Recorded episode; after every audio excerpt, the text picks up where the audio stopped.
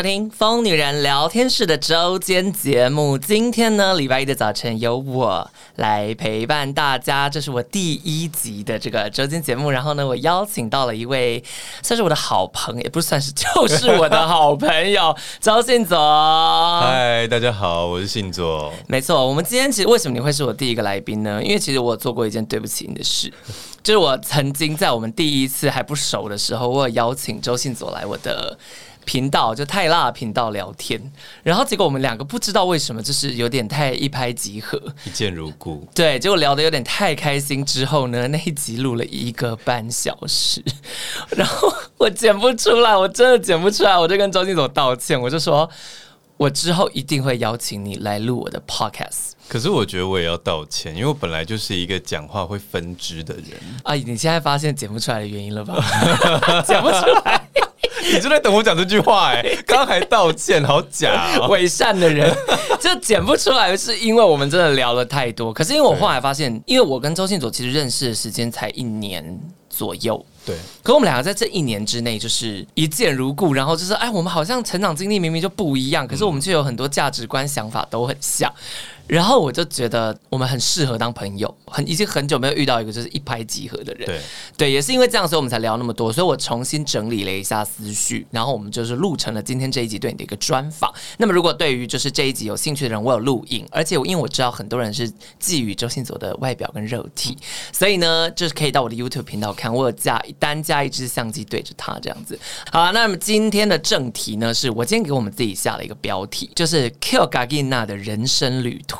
好适合我们哦，没错，因为这个就是我们那个聊了一个半小时得出的一个结论，就是我们两个从小到大都被人家骂 Q 嘎，哎，不要到大了，就小时候我们都是长辈口中那种 Q 嘎给你那。对，你要不要解释一下 Q 嘎什么意思？Q 嘎的嘎好像是砖头，吼，然后你知道有时候人家盖房子的时候会剩下一些边边角角，然后不完整的砖块。然后就是说，你以后的工作就只能去捡那些回收的那个砖块，想办法再利用它，这样子。所以是生活智慧网，其实 就 Q 卡给那其实是称赞呢，其实是一种就是对你没错，就是天真 天降大任于斯人也，没有就有点像捡垃圾、捡回收那种感觉。我懂了，其实就是因为小时候我、啊、我主要被骂 Q 卡是源自于我阿姆，对，我阿姆的兴趣是欺负小孩子。对，哎、啊，主要是因为小时候，其实小时候的教育，就因为很多听众其实听了我的阿姆的故事以后，都会说你被你阿姆家暴了。哎，其实小时候其实没有那个感觉，就是以前的氛围没有家暴这个词，也没有霸凌这个词，所以我们被伤害了，其实我们没有意识到。那你的成长背景其实也跟我有点像，对不对？哎，我小时候有被阿姆讲过一些我我细沙，哎，他对你做了什么事啊？其实蛮无聊的啦，就是因为我跟我堂哥的那个年纪相仿，我们那时候念同一个小学，然后有时候如果家里有事，就会大家互相帮忙带小孩嘛。对，那有一次在他们家吃东西，他不太会煮饭，然后他就微波了那个水饺给我们吃，我不过就多吃了五颗，然后他就说：“哦，喝咖仔你不是李贝干，不李贝和你讲的。”我就吃了他五颗水饺，他说我会把他们家吃倒哎、欸。可是李北哦，李北她老公的意思吗？对对对对，哦，就是好险好险你不他孩子这样子。对对对对对，可能他们家真的很穷，就五颗水饺对他们来讲。没有，我跟你说，他们家就是大收租，就是躺着都有几十万进账那种。哦，那你从小生长，因为本身是嘉义人，对，然后算是跟我有一个类似的概念，就是因为家里附近的风俗民情比较保守，家族也都住在附近，对。所以你小时候到底都经历了哪些事情啊？其实老实说，有时候我听到别人讲到一些霸凌的故事或什么的，对，我会觉得我好像相较之下过得还算幸福，没有什么很严重的问题。嗯，但对我来说，为什么我会当时写出一本觉得自己是 Kyo Gagina 的小孩的书？对，就是、哦，在这边跟大家先讲一下啊，周信佐曾经出过一本书，叫做《在名为人生的旅途》。做个梦想的逃兵，没错，就是因为当初就是因为这个契机，然后因为这本书，所以我才决定要访问你。是对，所以啊、呃，我们今天就是想要来聊聊你人生的旅途。是，所以你说你小时候啊、呃，你觉得你其实比起很多小孩来讲，你不是很不是很惨。对，可是就是在我自己的感受，你知道，每个人其实。都是自己的感受为主嘛，当然，就是、这件事情是很主观的。那在一个从来没有被肯定过，然后在而且我们那个年代又是一个万般皆下品，唯有读书高的那个年代的时候，不会念书，长得又不好看，没有朋友，每天就是你我觉得不要说霸凌，光是没有人理你这件事情就已经。看你几年次啊？那个年代，七十六，七十七。对啊，你才大我一岁。你刚刚讲的，但确实我懂你的意思，因为大家可能，如果你今天是可能都市人，你可能是台中、台北的小孩，对，你可能会想说哪有那么夸张？对。但实际上，因为前一阵子你才去我的家乡拍照，嗯，你有很惊艳吧？就是我的家乡如此的乡下。比我想象的再乡下一点呢、欸。我说老实话，是吧？你吓到那个就是我成长的环境，嗯。而且你看到现在，你是这你二零二一年去，它都长那个样子。我完全可以想象，在那个地方，就是你发生了什么事，你被打，全村都知道。对，就是那个感觉。所以当时你是家里比较不会读书的孩子，对。然后你觉得你长得不好看？不是，我觉得是那个时候。大家觉得？对啊，我那个时候我姐就是如果跟她同学介绍，就会说这是我们家最丑的小孩。所以你哥很帅。以前蛮帅，他是篮球校队。哦，但因为那个时候的，因为如果有追踪就是周信佐 IG 的人，就会知道周信佐现在不会是长得不好看的一个。所以，可是小时候其实是对于自己外表也没有自信。老实说，其实到现在都还是，就理智上你知道你自己改变了很多事情，对。可是心中那个洞，你要补起来，就还是有一点难。像我们两个之间，不是其实彼此知道好一段时间，但是我们都没有跟对方说话，就是我们就。有那个个性在嘛？就觉得说好像不要去跟人家贴贴金啊什么的那种。哦，我懂。其实到现在我都还是。OK，所以你觉得这个其实是没有自信的一部分？我觉得是哎、欸。那你说你小时候感受到没有被肯定啊、呃？有没有具体的例子？是你认为这件事情其实你应该要被肯定，可是却没有人肯定你？有一件事情是我从小就蛮喜欢画画，然后有一次我跟我们班上的班花就是一起，就是我们就反正我们都有报名一个写生比赛这样子。其实我觉得我们俩画都不错，但反正呢，我的画可能拿了比较好的奖，然后可能是佳作这样。那你知道在排版上面，我的就会比较大张，然后比较上面，然后它就是小小一块在底下，然后上名字。然后老师在发奖状的时候，就是先叫他的名字，然后再叫我的名字。然后过去的时候，就是那个语气上，你就可以听见，就说招信走啊，嗯，画的没多好，怎么得奖是你？你说老师。就讲出来吗？对啊，都当着全班的面讲啊。老师有什么毛病？老师有什么毛病啊？老师你还好吗？你晚景还凄凉吗？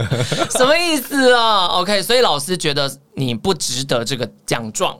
对，我其实从小到大，呃，在我离开家之后，我才有拿过奖状。就是小时候还在家业的时候，没有拿过任何奖，包含全勤奖。因为你知道全勤奖，例如说你一般四十个人，他不会给你四十张奖状，对，好像只给个二三十张之类。那老师老师会从名次开始排，哎，哦，他想说第一名的人都已经奖状拿不完了，你干嘛还要发全勤？可是你 suppose 是有全勤，我我有，我就我家就住在学校隔壁，我都走路上课，而且我还小时候我不知道为什么大家的那个互信的那个这么高，哎，学校钥匙直接给我，哎，我要第一个去学开教室门。然后在那边，然后那时候学校还要泼水，因为那时候的土好像比较地比较脏啊。我知道红土要泼水，然后它不会尘土飞扬，不会尘土飞扬。这样，我要早一早要去做这件事，然后还帮老师泡茶。有 PU 跑道的小孩们现在没有办法想象吧？对，因为我们学校九二一以前也是红土跑道。对，所以你没有拿全勤奖，你有跟老师反映吗？你有跟他讲没有啊？我甚至连帮你开门跟泡茶。你有拿过儿童节的小礼物吗？我跟你说了，我没有拿奖，但是因为我跟你的成长历程不一样，是我是坏小孩没错，哦，所以我也不觉得自己值得那些东西哦。对，就是我本来就坏小孩，然后儿童节礼物如果是那种大家都有的，我可能也有，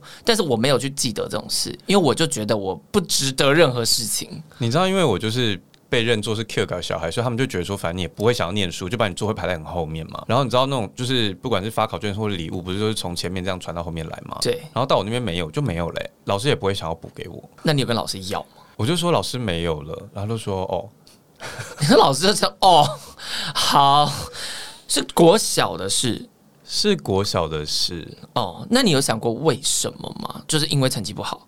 我我一直自己归纳是这样啊，你甚至还有这样对，因为我觉得蛮明显的，就是好像成绩好的，嗯，就算打架好了，打架或吵架，对，然后每次老师出来仲裁的时候，一定就是相信那个成绩好的同学讲的话，而不是哦，对，没错，只要闯祸，一定是对啊，常闯祸那个，或者是成绩不好的那个人的错。那说不定我可能真的得罪过老师或什么，可能我不知道，但是至少在我的眼里感受到的是。啊！每次出错都是我们这些不会念书的小孩。我能理解，因为我们班以前有一个同学，他目睹过老师外遇，嗯、但他不知道老师在外遇，然后所以他把这件事，他只是说老他看到老师跟哪一个人就是在路上手勾手这样子，然后因为他把他讲出去，所以老师就恨毒了那个人，就什么事情都针对他，已经针对到就是我们这些旁人看了都会觉得老师你就是在报仇。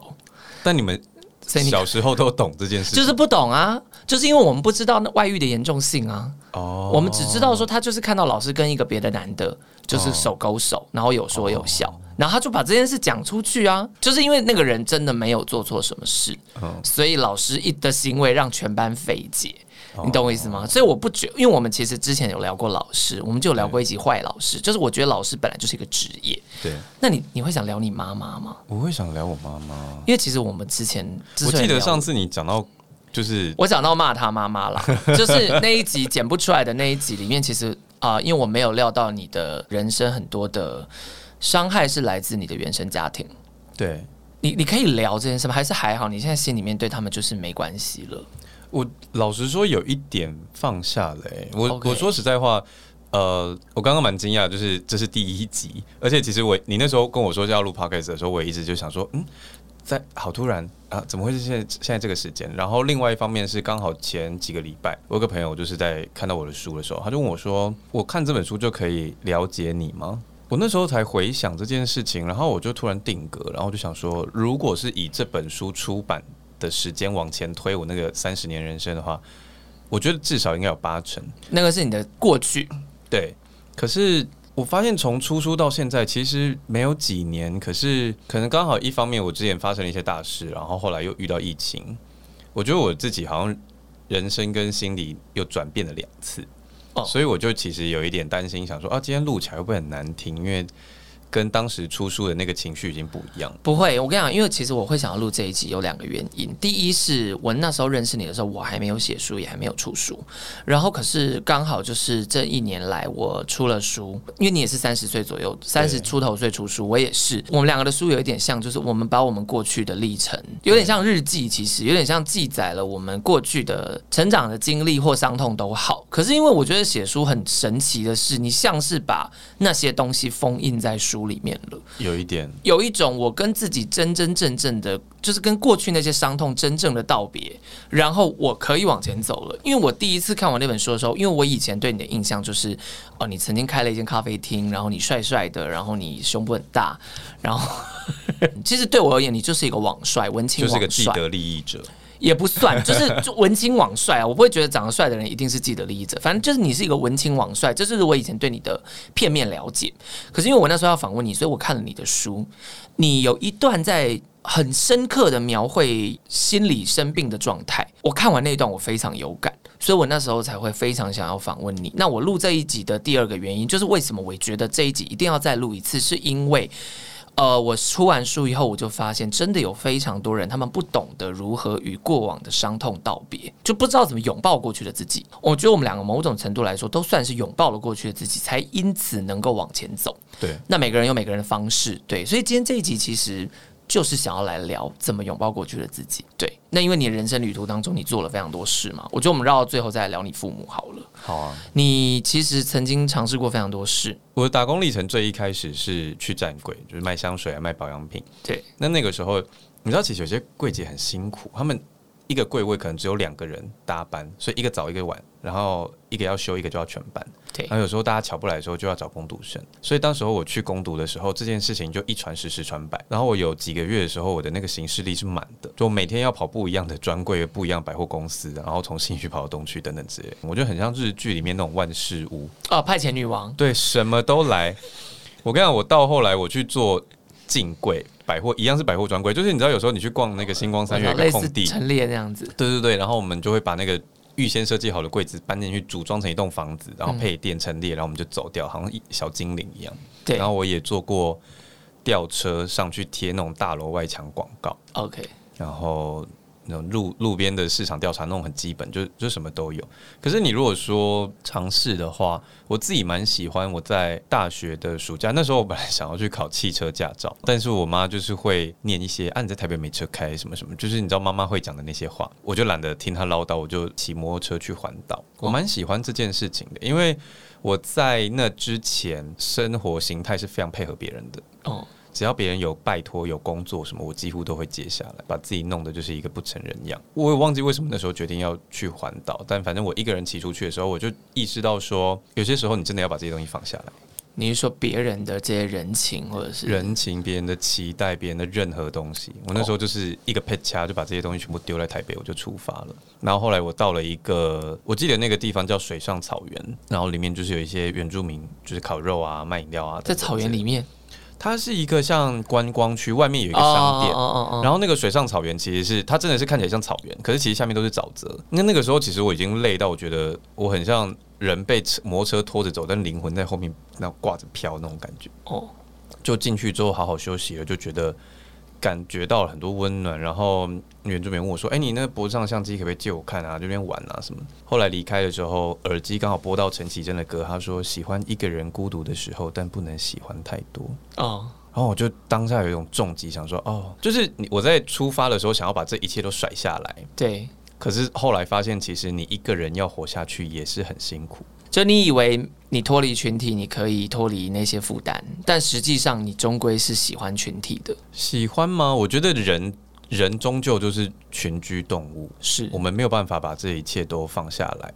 对，可是你可以选择你喜欢的。所以在那件事情之后，就是那个旅途之后，我觉得我人生最大的概念就是平衡，就是你不要一直去做某一件把你自己逼死的事，对，可是你也不要为了要逃避那个逼死的事，然后。往另外一个把自己逼疯的方向跑，哦，就是不要不要活得过于极端。对，你认为人生这个旅途应该长什么样子？又为什么叫做逃兵？因为显然你就是丢下了你人生旅途的一一块去环岛，就像是一个逃兵嘛，对不对？对，就是你没有去履行你人生目前应该此刻当下的职责跟任务，然后你去做了环岛这件看似疯狂跟对人生没有帮助的事。对，但其实很有帮助。对，他打开了我一个概念。对，其实我在书里面有写到，就是以前我工作的前辈会讲说，我们这种东西就是配合癌，哦、就是你习惯去配合别人，别人说什么你都 OK。我后来发现，其实蛮多人有这个状况的，他会一直去配合别人，然后配合到最后，他找不到他自己在哪里。对，我觉得这件事好危险，因为我觉得这件事情非常有趣，就是我跟你现在的个性很像。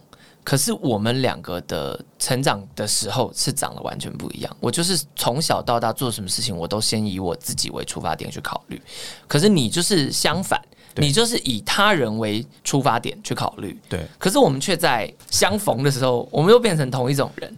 这就是我觉得可能我们是两个不同的极端，然后我们正在往中间靠近。对对，所以也许所有人到最后都会往那个地方靠近。至少我觉得这样活着反而才是快乐的。就是你以为你符合他人的期待，你会很快乐，结果没有啊！你以为你都不符合他人期待，你会很快乐，实际上也没有。就是最后你要学会选择。我想听，我想听你那个极端的没有，我极端的没有，因为我这个部分刚刚有讲了嘛，就是你一直在。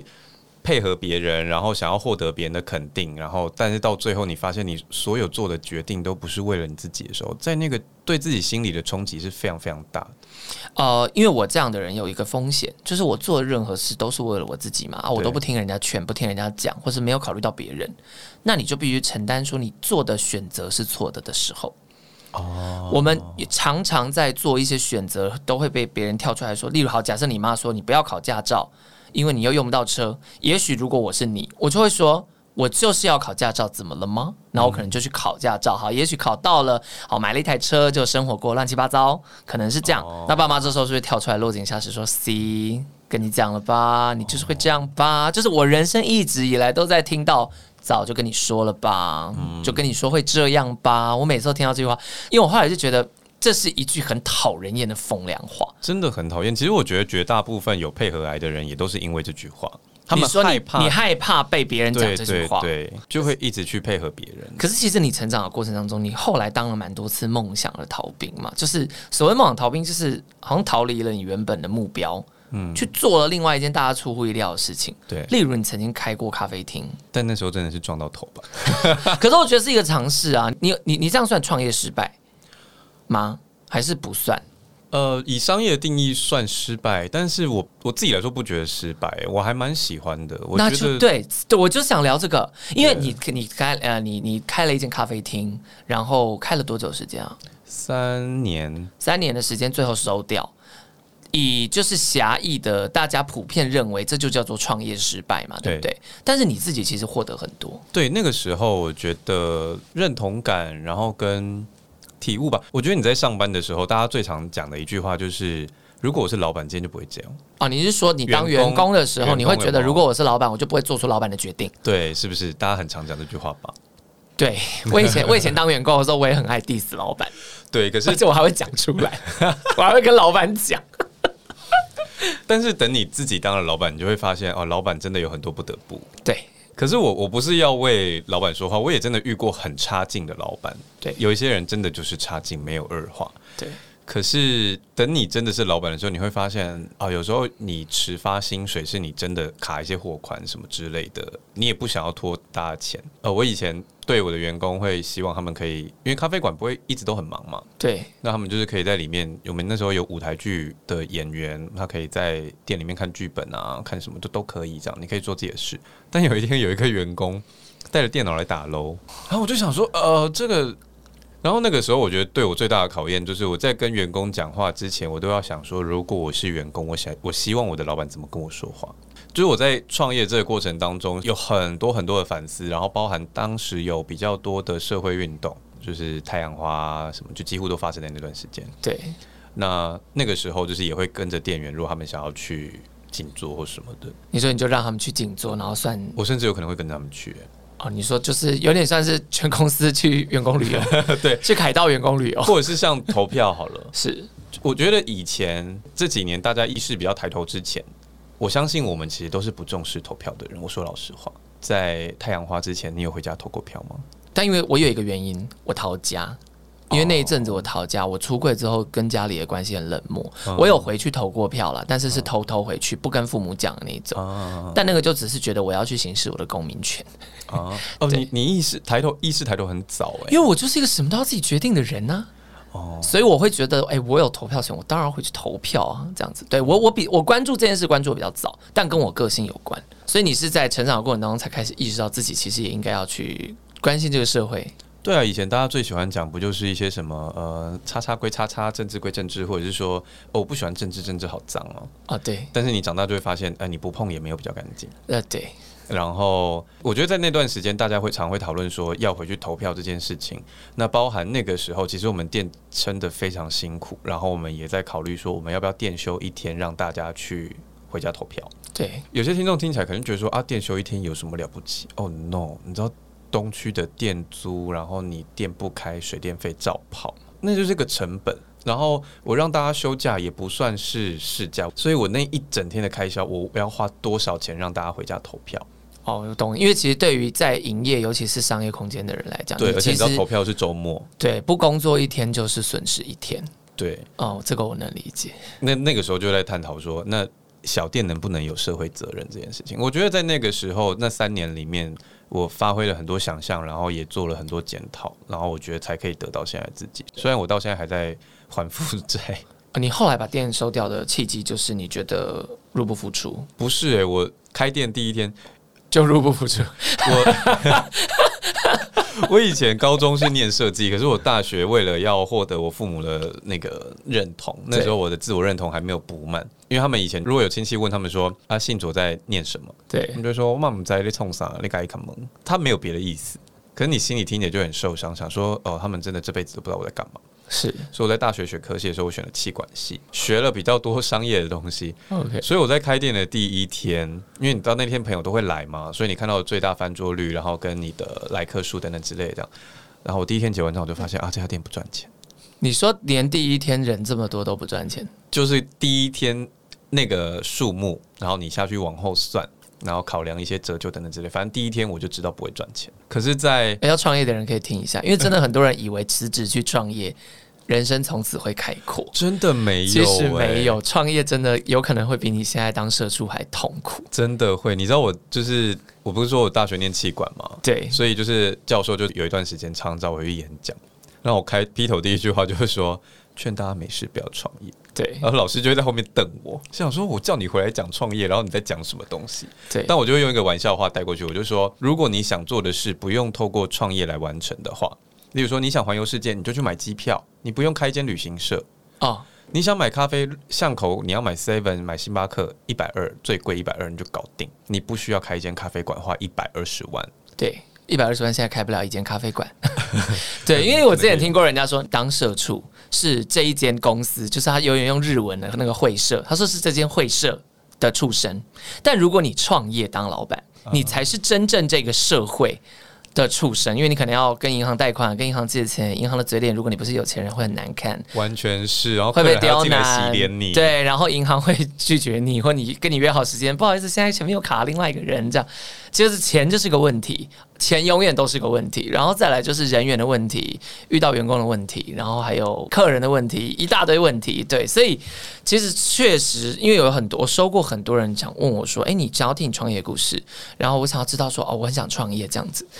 我说句坦白话，如果你真的很确定你适合创业，你也想清楚了你要干嘛，你要做什么，你再去尝试也不迟。不要以为创业是你逃离你此刻人生的一个方法。如果你是以这个心态去创业，会失败。对，创业不是让你脱离社畜，创业的目的是让你完成你非得透过创业才能完成的事情。哇，果然是创过业的人讲出来的话。那你最后你把店收掉，但你觉得不后悔？你获得了什么？哦，你知道我不是说第一天我就那个发现赚不了钱吗？是，但是因为你你要扛那个装潢，所以你就要一定会签长约嘛。对，我们那时候就签三年。那其实我在创业之前也有很多人跟我说不要开店，那我那时候就是也比较，我那时候可能被逼疯了啦，就觉得说，哎，我设计也念了，气管也念了，我又会写文案，也会做行销，为什么不能开咖啡馆？然后开了之后就发现啊，糟糕不行，那我就跟自己讲说，OK，你任意妄为，不听别人讲的话。那我就要惩罚我自己那三年，然后我把我是为了这样把那三年撑过来的。这三年 什么意思？你是说你明知就是一个你觉得不不会成功的事情，可是你觉得你要扛下那个苦难？对啊，这样子我是一个苦行僧。这样子，我以后才不会随便下决定。OK，所以你真的有从中获得很多，就是除了对自己的决定负责以外。对，我觉得这件事情真的让我往后比较少再后悔。就是我觉得我后来很想要抽掉后悔这个情绪，在我人生里面，因为后悔对你真的是完全几乎没有什么帮助。它就是让你一直纠结痛苦在那边，可是你不会因此得到什么。你知道，例如说悲伤好了，有时候你悲伤就是你大哭完一场之后，你觉得很痛快，嗯。可是后悔永远只会让你卡在那个螺旋里面走不出来。哦，我倒觉得后悔让我学会珍惜。真的吗？就是因为后悔，所以下次不要。对啊，就是、我懂你意思啦。就是后悔这个情绪它不好，因为悲伤可能可以帮你代谢一些什么，或是生气可能可以帮你代谢一些什么。因为后悔其实有点像结论嘛，就是你完成了一件事情以后，你发现这中间有很多遗憾什么的。可是我觉得就是因为人会后悔跟遗憾，你才会去做更多的事情啊。但也有可能害你执着不前啊，就是也有可能会因为后悔而害你不敢往前走。可是我觉得，嗯，我还是觉得人生当中就是发生好跟坏其实都有意义。但对我来说，后来的结论是，我觉得因为我想抽掉后悔这件事情嘛，对，所以我在下每一个决定之前，我都要确定这是我真的想要做的，嗯，这是我想要的。那我才去做，我为我自己选择了，那我就不要在这件事情上面有后悔的情绪。可是我觉得这就是后悔送你的礼物，对，就是你曾经有一次非常大的后悔，以后才让你知道说我再也不要碰触这件事情。其实你也可以跟后悔和解了，就是也是感谢后悔让你学会这样，因为其实我觉得因为这样让你学会了怎么照顾自己的感受，对，照顾自己的感受，然后对你自己的选择负责。我觉得这是走到现在我觉得最重要的一件事情。那最后我想要来。回到你的原生家庭，是就是怎么讲？因为我现在觉得聊到这里，好像也没必要去指责你的父母了啦。就是你的父母对你做过的事情，好像都不是大事，但是每一件小事都留在你的心里，所以最后才变成这样子。你有什么话想对父母说吗？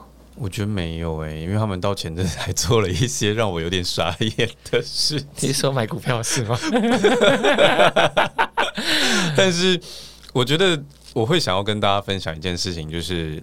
你知道，如果一个家庭是一个圆的话，嗯，我们家顶多就像个拼图，可是他们永远不是同一片，对，就碎碎的这样。所以，我们其实一直没，我觉得没有什么很深厚的感情，没有很强烈的连结，甚至是可能因为一些误解，我们之间的关系可能不是很好。但是我在杂志当编辑的时候，有一有几次访到了几位可能有导演、有作家。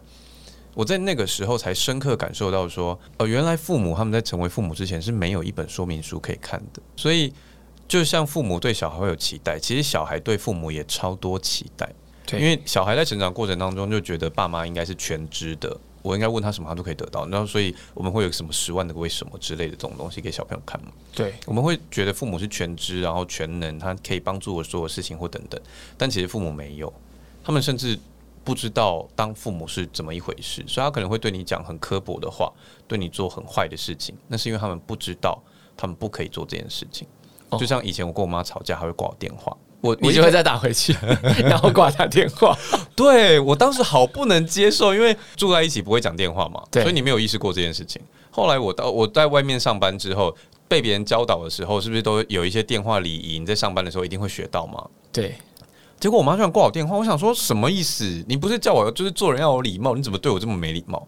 然后被挂了几次之后，我气到不行诶、有一次我就跟他吵完架，气到差点要甩手机，我就打电话回去，他说你可不可以冲上？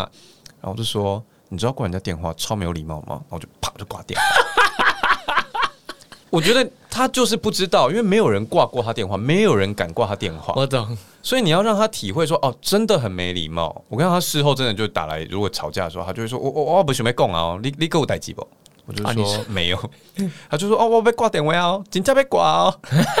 我觉得蛮可爱的啊，是蛮可爱，就是你要花时间回头去。我觉得大家有时候要放下那个对父母的。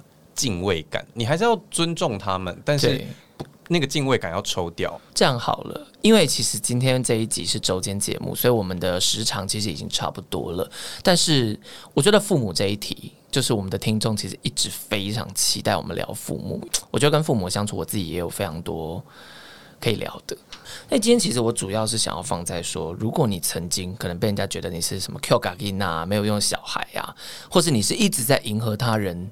期待，然后让自己过得很辛苦的人，我是觉得，也许听了这一集，你可以从周信佐的身上获得一些负能量的释放也好，或者是获得一些理解，就被理解。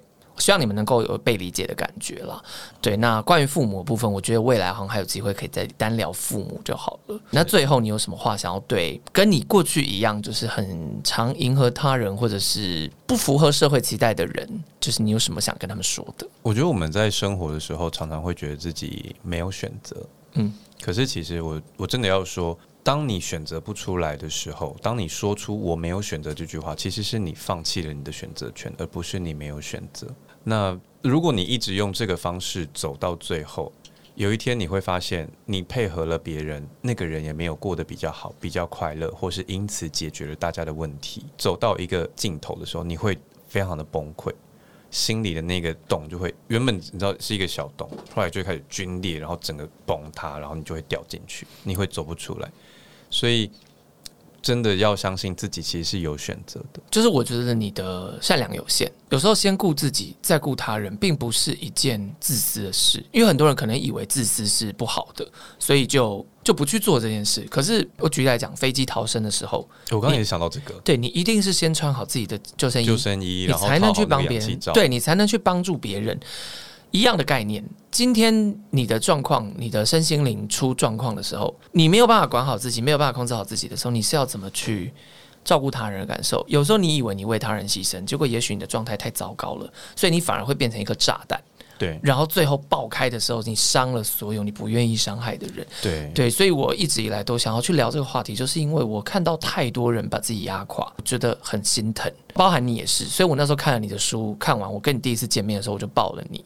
就是因为我觉得你需要一个被了解的拥抱，对。那当然啊、呃，因为其实还有很多内容在周信佐这个名为。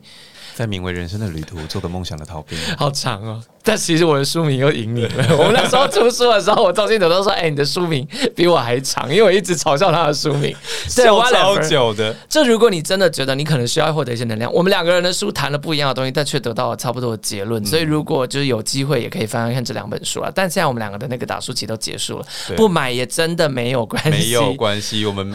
很多人都说我要支持你，我要买几本。我说呃，一本就好，就好。你买十本、买二十本跟买一本，对我来说真的没有什么差。而且其实我们的书应该在一些大学或者是高中的图书馆可能都借得到。哎，对，有有像静怡大学就有进我的书，我吓到哎。就是反正无论如何，我录这集也好，出书也好，我的目的都是希望可以帮助更多困在自己的过去的困境里面的人。对，对，就是希望你们可以。能够被理解。这世界上其实有非常多的人，他也很辛苦。那也有很多人可能跟我以前一样，是你不在乎他人。也许你要开始学会知道别人其实很辛苦。如果别人包容你、容忍你，那个不是偶然，那是别人牺牲了自己。对，来去换得你的自由跟快乐，就是我可以心甘情愿，但你不能理所当然。你答对哦，谢谢。我们今天就结束在这一句，非常好的。那本来是想要让你展露你的身材给大家看到，我觉得可能是不太适合，因为毕竟我们今天这么的感性。那我跟周信佐还有合作一组照片，是非常的。赞，这是一个我觉得很赞、很肉体跟情欲还有感情的。你确定在这个时候先说一套作品，就想说先预告一下啦。那就是如果呃有兴趣的话，欢迎关注呃我的 YouTube 频道，你可以看到这集完整的录影。这样，那我也会把呃我之后跟他合作的那个账号放在下面，这样子。其实我们今天又微微扯远了。我刚刚就是想说，刚刚但我们都没有照着来。我就想说，我再不踩刹车，我们下一组来宾一定在外面等到快疯掉了。所以我们今天真的感谢周信佐啦，谢谢泰拉。好，那如果喜欢周的话，可以去。追踪他的 IG，然后也可以有兴趣的话看看他的书，这样子。那么我们就下次见喽，拜拜，拜拜。